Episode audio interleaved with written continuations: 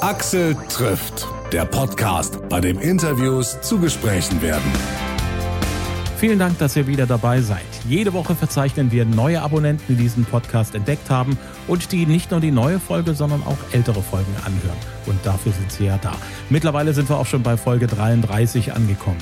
Damit sind bei ungefähr einer halben Stunde Dauer pro Folge schon über 16 Stunden interessante Gespräche zusammengekommen. Ja, da äh, reicht man schon eine Weile hin mit Hören im Urlaub zum Beispiel oder zu Hause, unterwegs, auf der Fahrt zur Arbeit oder zurück. Vielen, vielen Dank fürs Weiterempfehlen. Ich bin Axel Metz und jetzt freue ich mich auf einen Menschen mit einer sehr faszinierenden Geschichte. Er ist aufgewachsen im kommunistischen Ungarn, geflohen in die Bundesrepublik, ganz kurze Schlagerkarriere bei Genghis Khan und dann seit vielen, vielen Jahren einer der gefragtesten Musiker und Produzenten der internationalen Rockmusik. Leslie Mandoki. Eine Rocklegende, die gemeinsam mit vielen Größen der internationalen Rockmusik der Welt einen Song geschenkt hat, um den vielen, vielen Helfern und stillen Helden der Corona-Krise Danke zu sagen. Äh, Leslie, kannst du dich noch konkret an den Moment erinnern, als dir bewusst geworden ist, was Corona für uns als Menschheit bedeutet, wann und wo das war? Ja, das äh, war eigentlich äh, ziemlich äh, am Anfang des Jahres, als äh, äh, etliche Freunde aus China mich darauf aufmerksam gemacht haben. Also wir, wir, arbeiten viel in China, wir sind viel unterwegs, wir haben viele Künstlerfreunde und Künstler sind sehr sensibel und das, das war eine ziemlich klare Aufschrei, ich jetzt mal, äh, von der chinesischen Freunde und das war dann, ja klar, hier kommt was ganz Schreckliches auf uns zu. Hm. Ich habe gelesen, dass du geschrieben hast, mit einer Ehefrau, die als Allgemeinmedizinerin an vorderster Front arbeitet, werden mir die Tragweite und die Konsequenzen überdeutlich vor Augen geführt. Meine Frau arbeitet auch im Gesundheitswesen, ist Krankenschwester irgendwie kriegt man da auf diese Art und Weise schon nochmal diese ganze Geschichte auf einer anderen Ebene mit, richtig? Natürlich, also auch wenn wir in der Quarantäne waren ähm, mit unseren Kindern, ja, meine Frau stand jeden Tag um sechs auf und äh, fuhr dann um halb acht in, in der Praxis und wir wussten und sie erzählte auch, ähm, natürlich, also sie behandelt sehr viele Patienten, vor allem die viel Sorgen und Ängste haben. Und dann irgendwann mal gab es den Tag, wo dann doch der erste äh, positive Testergebnis auf und dann der zweite und der dritte. Und äh, äh, glücklicherweise waren das erste Mal ganz leichte Verläufe, aber das später waren auch dann unter Patienten, die dann schwierige Verläufe hatten. Also das ist, äh, somit kommt zu einer Pandemie viel näher an eine heran, klar. Hm, vor allen Dingen, wenn der Mensch, mit dem man eine Familie teilt, ja eigentlich auch ein, ein, ein potenzieller Überträger des Virus Natürlich, also meine ne? Frau war eine potenzielle äh, Superspreaderin, also klar. Hm. Bei euch ist aber trotzdem nichts passiert. Nein, also wir sind, äh, also wir haben uns da immer wieder äh, testen lassen, äh, gerade wegen dieser besonders gefährdeten Situation. Aber das ist alles gut. Also das ist, meine Frau hat auch sehr vorzeitig angefangen, entsprechende Schutzkleidung zu tragen, obwohl es noch nicht zur Verfügung stand. Aber dann wurde das gebastelt und also da Handwerker hat man so eine zusätzliche so Plastik, äh, so Acrylmaske gemacht. Also das, äh, das hat sich dann entsprechend also dann verhalten, ist klar. Hm, wie habt ihr das innerhalb der Familie untereinander geregelt? Ja, das war. Habt ihr da auf, auf Nähe verzichtet oder habt ihr gesagt, okay, was kommt, kommt? Also äh, bei uns in der Familie war klar, wir sind äh, drei Kinder und wir beide sind zu fünf. Also da äh, und meine Frau ist eine sehr verantwortungsvolle Ärztin, also wir wussten, sie tut alles äh, das zu vermeiden, dass sie das Virus nach Hause bringt und äh, entsprechend, also da haben wir jetzt keine Distanz zu Hause gewahrt. Ähm, am Anfang war es, haben wir ein bisschen, ähm, weil mein Sohn kam aus Barcelona, wo er an einem Projekt gearbeitet hat als äh, Designer und, äh, und äh, das ist auch so ein Hotspot gewesen und äh, also wo er nach wie vor ist. Also und dann meine kleine Tochter war unterwegs in Peru. Also das, äh, das ist natürlich auch äh, dort. Also da haben wir am Anfang haben wir eher da deshalb ein bisschen. Aber das haben wir dann ganz schnell, sobald die Tests dann Ergebnisse auch bei der kleine, äh, beim Sohn, unser Jüngster da war, dann war es auch klar, alles gut, wunderbar. Hm. Es ist natürlich auch ein ziemlich beruhigendes Gefühl, wenn man weiß, man ist mit jemandem zusammen, der Ahnung hat von der Materie. Ja, natürlich, aber ähm, sagen wir so, äh, ich habe durchaus äh, tiefste Vertrauen.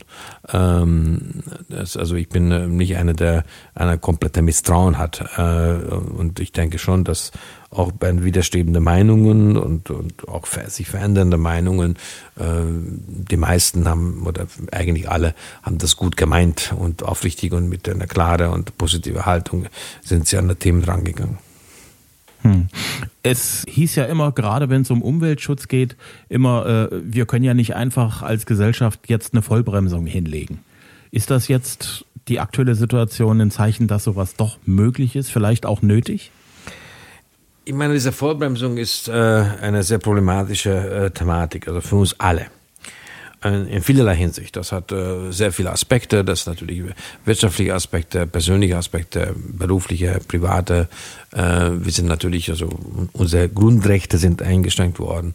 Und das ist in der freiheitlichen Gesellschaft immer ein Riesenproblem. Da geht es um Abbiegungen und äh, die sehr bedeutsam sind. Und äh, fällt niemand leicht, ich glaube auch für diejenigen nicht, äh, die diese äh, Einstellungen auferlegen. Also insofern äh, nicht nur die Betroffenen. Insofern denke ich, das war jetzt ein notwendiger äh, Shutdown. Ähm, und äh, wir werden irgendwann mal in zwei Jahren zurückblicken und dann werden wir vielleicht eines Tages sagen, das war nicht so notwendig ähm, oder wir hätten vielleicht früher anfangen sollen oder vielleicht hätten ein oder andere äh, Maßnahme, der einfacher gewesen ist. Also zum Beispiel mein Geburtsland in Ungarn wurden viel früher als in Deutschland, wesentlich früher, ähm, für neun bis zwölf äh, dürften in den Supermärkten nur Menschen über 60 einkaufen gehen und dann ab 12 dann alle anderen.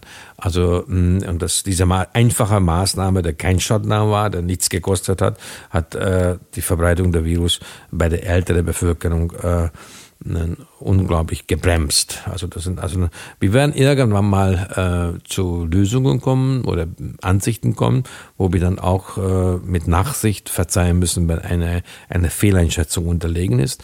Das da für die Pandemie und dessen Bekämpfung gibt es keine Blaupause.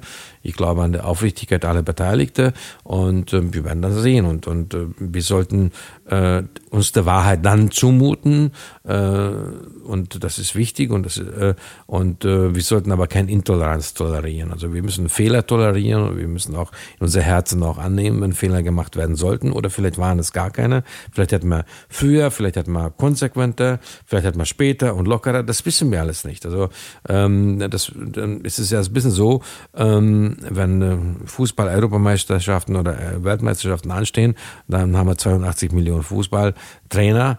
Äh, jetzt haben wir halt 82 Millionen äh, Virologen äh, und mhm. Epidemiologen. Also das ist, das ist, das ist normal, weil das betrifft die Menschen, das ist ein zentrales Thema und, und ich glaube auch, dass sogar in, wenn wir jetzt im November sind, äh, Projekte und dann in Retrospektive äh, die Zeit betrachten, dann, dann war es noch jetzt eher der leichtere, der schwerere Teil kommt jetzt, also und das eher im Herbst, also wenn, wenn, wenn mit der gesamten wirtschaftlichen Situation umgehen. Und ich glaube auch, oder umgehen müssen, besser gesagt, und ich glaube, dass das, was noch nicht in der Zentrum der Bewusstsein gerückt ist bisher, ähm, dass wir gegenwärtig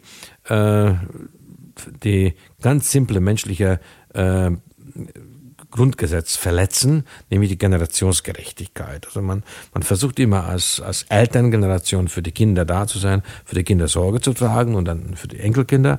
Und diese ganz normale äh, menschliche Erregung äh, widersetzen wir uns als Gesellschaft und, und wir verballern in Billionenform momentan die, äh, äh der, der Lebensgrundlage ja, der gesellschaftlichen Grundlage von, äh, von unseren Enkelkindern. Da, da muss man ein bisschen aufpassen. Also wenn äh, ähm, Präsident Macron mit unserer Bundeskanzlerin, den ich sehr wertschätze, äh, sagen, das ist mutiger Schritt, äh, jetzt halbe Billion, äh, hier an, an Länder, die eh sehr unrealistisch gewirtschaftet haben oder unseriös oder ähm, gewirtschaftet haben und eh schon alle ähm, europäische Normen verletzt haben, wie Spanien oder, oder Italien, die jetzt schwer be betroffen sind von der Pandemie, denen natürlich geholfen werden muss.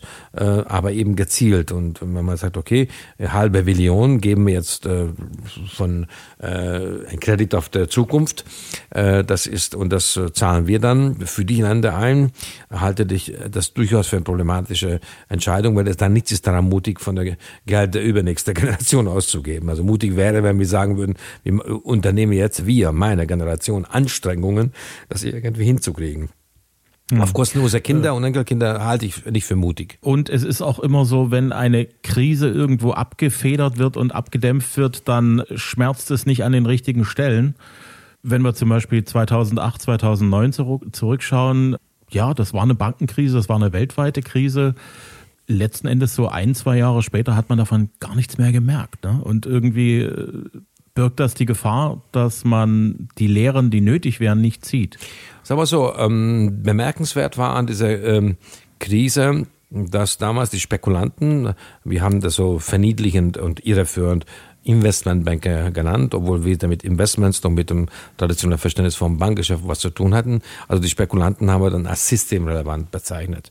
Die sind mitnichten systemrelevant und aber sind mit äh, Milliarden Steuergelder äh, gerettet worden oder unterstützt worden. Und ähm, daraus haben wir keine Lehren gezogen. Ähm, diese Krise zog vorbei und, äh, und äh, der Casino äh, ging weiter. Und, ähm, und wir haben sogar uns angewöhnt, für die Wirtschaft zu sagen, das ist Realwirtschaft. Allein die Terminologie, dass wir normale Menschen, äh, äh, die, die Krankenschwester sind, äh, wie deine Frau oder Ärztin ist, äh, wie meine Frau, oder draußen der Polizist, der, der LKW-Fahrer, der äh, Kassiererin am Supermarkt, äh, also viele Menschen, also die im Wasserwerk arbeiten oder sonst was, egal, äh, die Menschen, die das Leben äh, am, am Leben erhalten, auch wenn es der Welt ein bisschen langsamer dreht, äh, die, unsere Alltagshelden. Und diese Alltagshelden, die wir jetzt überhaupt entdeckt haben, äh, die sind die, die wahre Helden. Und die sind systemrelevant. Der, und äh, auch die Arbeiter der, oder, oder Lehrerin, das sind absolut systemrelevant. Und ähm, wir müssen einfach äh, das, was wir nicht gemacht haben äh, nach der Weltfinanzkrise, nämlich äh, uns zurückzubesinnen auf den achtsame äh, Miteinander, der gemeinschaftliche Miteinander, äh, das, das muss jetzt zurückkehren. Also, das, also der Primat der Gier und, äh, und dieser gesamte Casino-Kapitalismus und Hochfrequenzhandel und äh, Wetten auf fallende Kurse, also auf Zerstörung, Zerfall, auf Arbeitslosigkeit, das muss jetzt alles ein Ende haben. Und wir merken auch, und das, deshalb muss es äh, einfach eine gewisse Besinnung kommen, dass äh, was vor 25 Jahren selbstverständlich noch ein kommunaler Krankenhaus war, das ist inzwischen ein AG und das muss Profit bringen, auch der Altersheim, ähm, und weil das ist in irgendeine Investmentgesellschaft und äh, irgendeine BlackRock Rock steckt dahinter. Und das ist ja falsch. Wir sind als Gesellschaft in falsche Richtung abgewogen und das mussten wir halt zurückschrauben. Also das ist äh, ganz einfach. Also da müssen wir halt diese Korrektur jetzt wahrnehmen. Die Krise hat uns gezeigt, äh, wo, wo die Fehler liegen und das muss man. Und dafür sind halt ab und zu mal Künstler da, den Finger mit der Wunde zu legen oder äh, ich sage auch immer, als Künstler ist man eigentlich eine äh, Stachel im Fleisch der Gesellschaft und Rockmusiker sind sowieso. Sind, wir sind mehr oder minder zur Rebellion verpflichtet. Du hast ja nun das große Glück und äh, äh, wie sagt man das Privileg, Leute auf Knopfdruck zu, zu aktivieren, um gemeinsam was zu machen. Also Bill Evans, wenn wenn du rufst, dann dann sagt er ja, ich bin da. Oder Simon Phillips von Toto oder Alde Miola, Chris Thompson, die sagen dann okay, wir machen was, du möchtest gerne, dass wir was zusammen machen, wir sind mit dabei. Die ganzen Künstler sind ja praktisch um die halbe Welt verstreut. Was haben die dir für Perspektiven gegeben, wie sie die Corona-Krise erleben? Also wir telefonieren äh, sehr, sehr viel miteinander. Also äh, normalerweise rein beruflich ist also ganz schnell per Mail äh, oder mal ein SMS, aber ja, wir telefonieren diese Zeit extrem viel miteinander und das ist auch wichtig äh, auch, auch die, die Stimmungen Stimmen zu erfassen. Und es ist natürlich die meisten meiner Soulmates, und es ist ein ehrenvoller Privileg, mit dieser Legende bildenden Ikonen musizieren zu dürfen, das beinahe 30 Jahre. Ähm, die, die sitzen zu Hause in ihrer eigenen Isolation, ähm, in absoluten Hotspots der Pandemie. Also in New York, in Los Angeles, also oder in London. Also hier bei mir am Starnberger See, das ist eher sozusagen der kleine paradiesische Ausnahme. Und ähm, alle haben natürlich jetzt ohne äh, Ingenieure, ohne Personal, wenn du so willst. Äh, jetzt haben uns äh, wir, die Native Analogs, uns mit dieser neuen Technologien äh, anders auseinandersetzen müssen, also nicht äh, wie Toningenieur und so, sondern einfach mal hin und her Spuren geschickt und äh, war für uns sehr wichtig, dass wir unser jetziger Alltagshelden Danke sagen. Das ist ein sehr, sehr wichtiger Aspekt gewesen und ich bin sehr glücklich darüber, dass solche Ausnahmekünstler wie jener, so eine Mastermind von Jet Total oder John Halliwell, der Mastermind von Supertramp oder Chris Thompson von Manfred und Earthman oder die Jungs von Toto oder Blood and Tears Cream und so weiter. Also dass, dass sie alle jetzt äh, äh, wirklich innerhalb zwei Tage dann alle dabei waren und, und äh, wunderschöne Spuren dazu beigetragen haben, dieser Song, weil wir wollten einen Non-Profit-Song machen, äh, womit wir einfach an allen Menschen, äh, die jetzt dieses Leben noch am Laufen hielten, äh, Danke zu sagen. Auch übrigens auch an Journalisten, die uns mit differenzierten Nachrichten versorgt haben. Hm. Da wollte ich nochmal nachhaken. Danke an die Journalisten. Das ist ja nur eine Berufsgruppe, die in den letzten Jahren viel, viel äh, Prügel eingesteckt hat, zum Teil auch zu Recht. Du sagst auch direkt, wie du es jetzt gerade auch nochmal extra gesagt hast, danke an die Journalisten. Warum? Also erstmal, äh, jeder muss es verstehen, dass der Journalistenberuf ist so unter der Paradigmenwechsel unter Druck geraten ist, äh, wie der Musikerberuf vor 15 Jahren. Das heißt, äh, die Digitalisierung ähm, der Medien äh, bringt mit sich einen Paradigmenwechsel, dass äh, Implosionen und äh, natürlich, also die Redaktionen werden verkleinert, verkleinert, weil natürlich die gesamte Wertschöpfungskette und die Erlösmodelle äh, lösen sich auf. Ähm, das bringt wieder mit sich, dass es äh, nicht mehr so viel Auslandskorrespondenten, äh, nicht mehr so viel Rechercheteams, also die Zeit ist enger äh, und da muss man auch nicht nur der Tageszeitung oder der Wochenzeitung oder Magazin oder auch noch eine, eine Online-Version oder der gleiche Team. Also jetzt noch dazu, also von Homeoffice, wo noch die Kinder versorgt werden müssen und äh, also das ist ähm, das ist alles ein sehr, sehr, sehr schwieriges Thema und äh, wir sind als Musiker durch diese Paradigmenwechsel gegangen. Äh, wir wissen, äh, wie das ist, also weil wir hier ähm, schwere Auswirkungen hat und ich glaube, für die Hygiene unserer Gesellschaft ist wichtig, der gut durchrecherchierte journalistische Haltung, egal welches Thema. Und das ist auch äh, wichtig, äh, die völlig unterschiedliche Meinungen ähm, auseinandergenommen werden und, und äh, also der Streit Mitte der Gesellschaft zu holen. Weil das Einzige, was alternativlos ist in einer Gesellschaft, was sich frei fühlen möchte, ist die, über die Alternativen zu streiten. Äh, und es sind mitten, nicht am Rand der Gesellschaft, sondern mittendrin. Und deshalb mhm. der widerstrebende Meinungen müssen also von Journalisten äh, formuliert in der Mitte der Gesellschaft getragen werden. Deshalb bin ich sehr dankbar, wenn sie das auch tun. Es ist ein schwerer Beruf mit, mit viel Bürden auf der Schulter.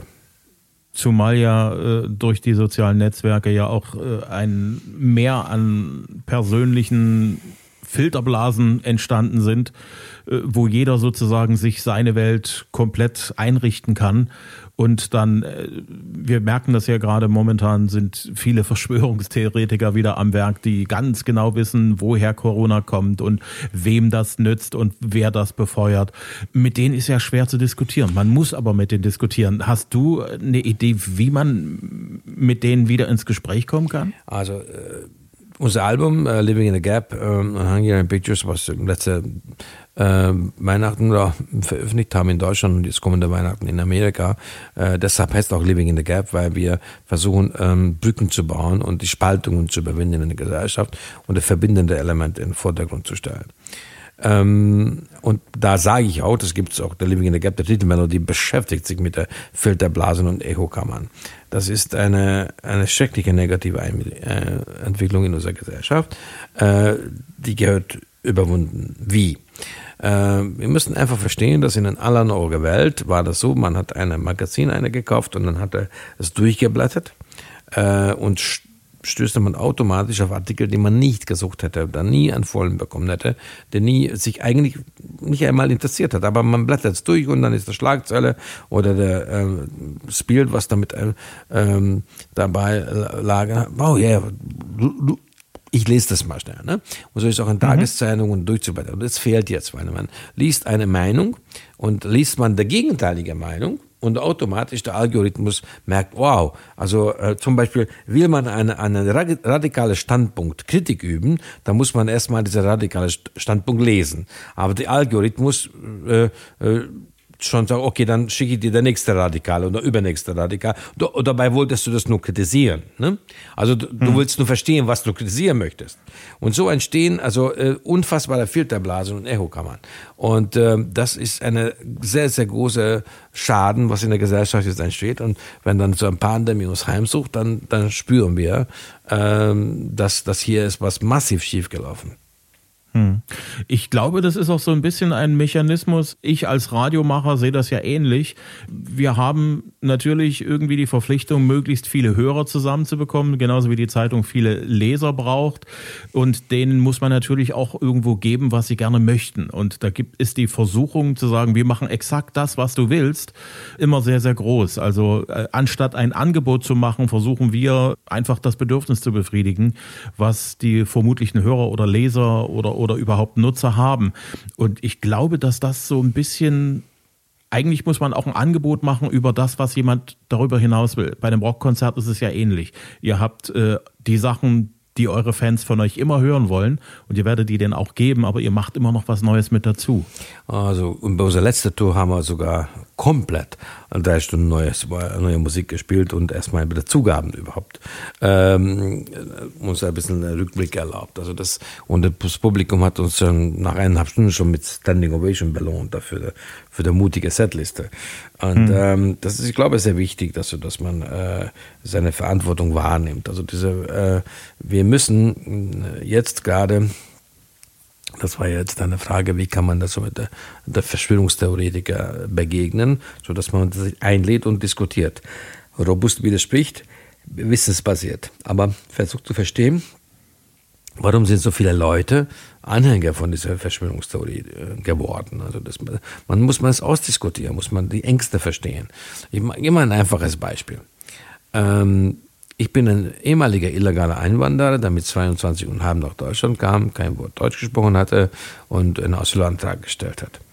Ich hätte vor fünf Jahren nach Dresden äh, oder nach Leipzig, wunderbare Städte, die ich wirklich sehr, sehr, sehr tief im Herzen trage, und hätte zu einer Pegida-Veranstaltung gehen müssen und auf, dort auf der Bühne und sagt, Leute, lass uns über mein Liebe zu Deutschland reden, lass uns über Bach, Beethoven, äh, äh lass uns über der, der wunderbare Dichter dieses Landes und der Philosophen, lass uns über Immanuel Kant reden, also der, der mein, mein, mein, mein leuchtender Faden gelegt hat als, als, als Philosoph, lass uns über Goethe und Schillers Korrespondenz, lass uns über mein Liebe zu Deutschland reden, als ehemaliger Asylant, als ehemaliger äh, illegaler Einwanderer. Und, äh, und lass uns über der, der Bund der Republik von meinem Freund äh, ähm, Udo Lindenberg reden. Also deshalb ähm, suchen wir die Auseinandersetzung, das Gespräch, also das, der Diskurs mitten in der Gesellschaft. deshalb sage ich, also das Einzige, was alternativlos ist, über die Alternativen zu reden. Und äh, das haben wir ja nicht gemacht. Ich habe es auch nicht gemacht. Und, äh, äh, und jetzt müssen wir es aber machen. Jetzt müssen wir einfach mal hinsetzen, okay, äh, warum äh, ist es so, dass, dass jetzt äh, mein ähm, Xavier Naidoo zum Beispiel oder, oder Sido, wer auch mal, äh, eine gewisse Meinung vertritt und dann müssen wir diskutieren ernst nehmen und, und, und wissensbasiert robust widersprechen. Und, und nicht verunglimpfen, nicht bashen. Nein, sondern hm. respektvoll eine andere Meinung annehmen. Ähm, und ich sage immer, äh, ich als, als damals Flüchtling habe ich fleißig Deutsch gelernt und dass ich äh, anfing, äh, mich als Künstler, als Rockmusiker, der politisch verfolgt war während der Diktatur, zu sozialisieren.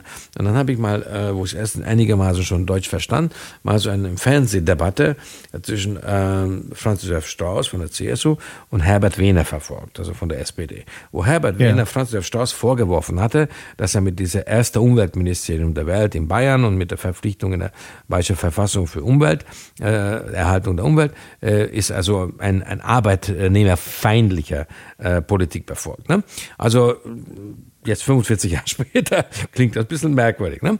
Also, mhm. äh, also so müssen wir das immer dazulernen. Also, also der, der, der Demokratie äh, in seinem Grundwesen ist ein Diskurs. Äh, Diktaturen erlauben keinen Diskurs, aber die Demokratie ist ein Diskurs über widerstrebende Meinungen. Und, mhm. und das ist wichtig und, und dann löst es sich auf. Also müssen wir die Gemeinschaftlichkeit in den Vordergrund stellen und nicht der Trennende. Mhm. Ich glaube, jetzt Corona bietet uns die Chance, zurück zur Community zu finden, nachdem die letzten Jahre immer mehr im Zeichen von ich, ich, ich gestanden haben. Mir, mir, mir, gebt mir, gebt mir. Ich habe am meisten äh, verdient an Aufmerksamkeit, an Geld und so weiter. Jetzt sitzt jeder in seiner Isolation, wenn er Glück hat, mit der Familie und merkt, wie sehr ihm die Gesellschaft fehlt. Natürlich. Also wir müssen also äh, als gesellschaftlicher Leitbild ähm, uns verabschieden von Gier und Egomanie und zurück zu Achtsamkeit und Menschlichkeit und Miteinander. Das ist ganz klar. Das ist die Lehre von dieser Pandemie. Hm.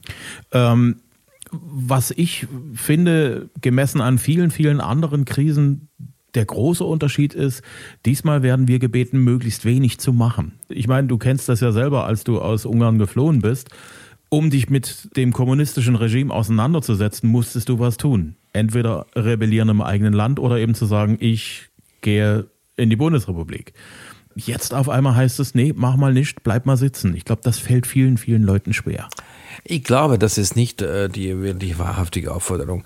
Ich, hier gab es die Aufforderung, also die Kontakte physischer Natur zu meiden. Aber ich glaube, und für uns Künstler gibt es zwei Dinge, die man nicht in Quarantäne äh, sperren kann. Das eine ist Kreativität, die andere ist Verantwortung. Und ähm, Kreativität, das bedeutet, wir haben gesagt, okay, wir müssen jetzt ein Lied für die Alltagshelden dieser Krise schaffen. Wir müssen jetzt Danke sagen. With this virus in the air, I do what I can do. I say thank you. And this time of our life, we need to stay at home. I do what I can do and say thank you. We say thank you äh, wo wir es auf Englisch gesagt haben, to the nurses, to the doctors, to the supermarket workers, also an die Kassiererinnen, äh, Supermarkt, äh, also, e, e, also, egal wer, auch die sichtbaren und unsichtbare Helden, wenn jemand, der in der Wasserwerke arbeitet oder, oder als LKW-Fahrer äh, die Ware in die Supermärkte bringt, also viele, die einfach unser Leben am Laufen gehalten haben. Das ist der kreative Aspekt. Also, ähm, gleichzeitig ist es aber so, dass ähm, die Verantwortung. Äh, es bedeutet, äh, wir Rockmusiker, wir haben so viel, unsere Stimme ist nur so laut, äh, wie uns das Publikum erlaubt. Und das ist, es ist eigentlich eine ganz simple Geschichte. Das Publikum, ihr Liebe und Interesse an unsere Gefühle, an unsere Lieder, eigentlich der, das, das ist der Treibstoff der Kreativität. Und jetzt, in dieser Krise, müssen wir jetzt für unser Publikum da sein und Non-Profit was zurückgeben. Und, und wenn, wenn ich schon das unfassbare Glück habe, das jahrzehntelang durch Zuneigung von unserem Publikum auf der Sonnenseite des Lebens stehen zu dürfen, jetzt ist der Moment umgekommen, das was zurückzugeben. Deshalb, we say thank you. Du sagst einen Non-Profit-Song. Der Song wird natürlich irgendwo, wenn er gespielt wird, auch Geld verdienen. Weißt du, wo das Geld dann ausgegeben werden soll? Nein, nicht wirklich. Also wenn, wenn jetzt äh, derjenige, die uns zuhören, ähm, also wenn du jetzt auf Spotify oder Apple Music gehst, also das, das ist nicht in der Streamingdienste, also das ist kommerziell nicht veröffentlicht. Ähm, mhm. Und äh, wobei wir in Amerika gerade veröffentlicht haben, weil dort entwickelt sich das so ein bisschen zur Hymne äh, dieser Pandemie.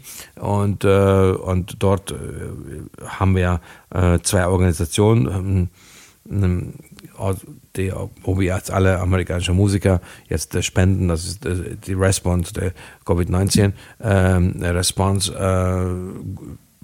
Founding ähm, und da, das, da machen wir dort aktiv. In Deutschland haben wir äh, mit Sony und unserer Record Company entschieden, das nicht kommerziell zu veröffentlichen, sondern einfach das die Menschen so zu schenken über die Medien, über die Netzwerke.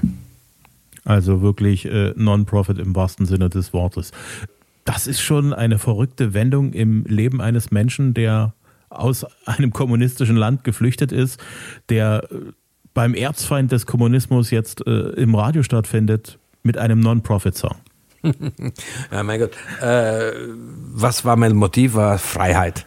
Und, äh, und äh, darum geht es ja auch. Und, äh, und es, es geht äh, darum, dass die Freiheit nicht eingeschränkt wird. Und äh, ich glaube, das ist auch wichtig, dass diese Pandemie auch uns nicht äh, dazu verleitet, das äh, unnötige Freiheitseinschränkungen hinzunehmen oder überhaupt zu verordnen. Aber ich äh, bin derjenige, der der tiefe Überzeugung ist, dass die Politik richtig gehandelt hat. Und jetzt muss natürlich die Politik auch die richtige Impulse setzen. Also ich glaube, dass das muss sich jetzt erstmal halt äh, auch in der politischen Klasse, also vor allem äh, bei allen, äh, sich breit machen, dass äh, die Belebung in der Wirtschaft wird, äh, kann stimuliert und sollte stimuliert werden, aber das ist der Stimulanz, ist da wichtig. Also das ist äh, nicht mit der großen Gießkanne jetzt äh, alle äh, Zombie-Firmen also, äh, äh, also überleben lassen, sondern, sondern äh, an die Menschen denken. Also die, dies, äh, da, das ist das Wichtige, dort ist das Geld richtig aufgehoben, hm. dass wieder alles im Laufen kommt.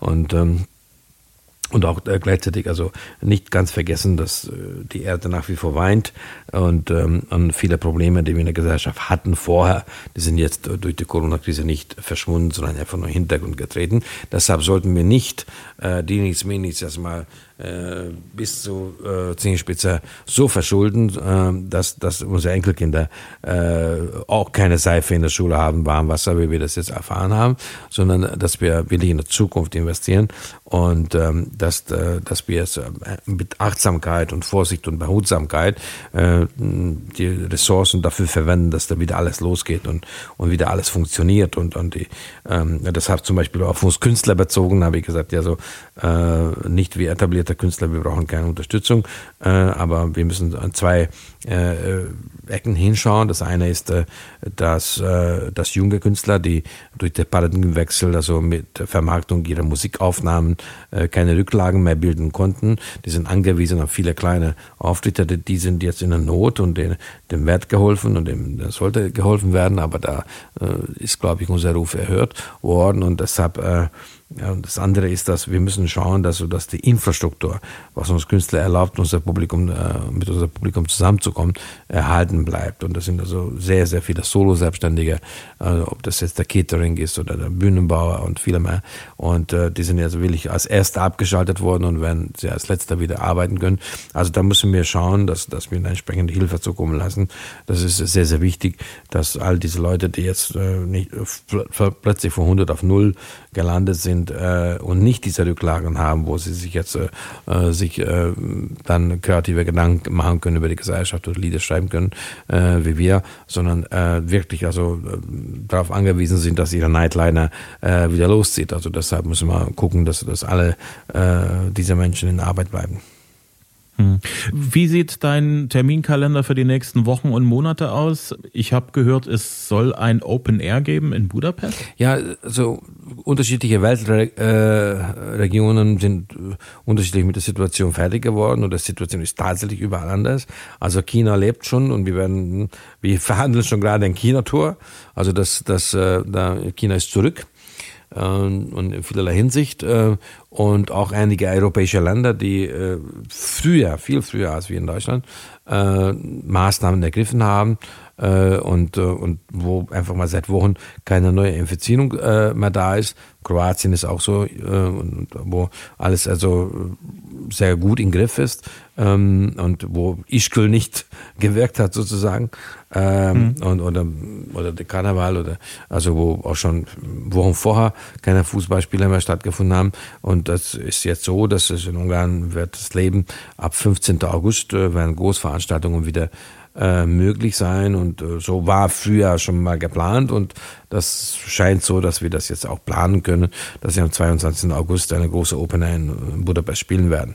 Also das ist natürlich, ich sage jetzt mal unter der Vorbehalt, dass der Epidemie äh, oder der Pandemie äh, so eingedämmt bleibt, dort auch, also dort, wo es nicht so gewütet hatte wie hier, also wo ganz andere Zahlen, also wesentlich unvergleichbar niedriger.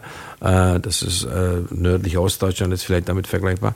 Also das ist äh, und das sieht so aus, dass wir da, das wird unser erster, aber dann momentan ist so von Monat für Monat verlegen wie die, wie die Tourneen, also auch von 21, äh, äh, also nächstes Jahr März haben wir jetzt auf nächstes Jahr November verlegt in Deutschland und, und in Amerika haben wir von, von dieser Herbst auf nächstes Frühjahr. Also das, wir verlegen immer wieder weiter, äh, aber dafür sind wir im Studio fleißig, äh, auch wenn äh, jetzt viel alleine gearbeitet habe, aber so langsam, äh, also das ist ein bisschen mehr, äh, geht das ja jeden Tag und, äh, und kommt zu Kräfte. Ich hoffe, dass das alles wieder so stattfindet, wie du dir das auch vorstellst, wie sich das auch eure Fans vorstellen. Dankeschön auch für dieses erhellende Gespräch. Danke, also bleibt gesund alle und ähm, hoffe, sehen uns demnächst, ich sage jetzt mal, äh, unsere nicht zu bändigende Lebenslust und Spiellust und ähm, und äh, dass wir euch wieder äh, begegnen in der Konzerthallen dieser Welt sehr bald wieder zu euch bringt und äh, das wünsche ich mir und ähm, und ich sage, äh, hoffentlich ist es eher morgen und nicht übermorgen. Und bis dahin alles Gute und bleib gesund. Dankeschön. Axel trifft Leslie Mandoki online. Wenn es euch gefallen hat, gerne einen Kommentar da lassen auf meiner Facebook-Seite, auf Instagram oder auch direkt im Podcast. Und als nächstes freue ich mich auf Johannes Oerding. Die nächste Folge wie immer Dienstag kostenlos zum Hören per Download auf Apple Podcast oder Google Podcast gestreamt über dieser oder Spotify auf AudioNow und hitradio RTL.de. Bis dahin.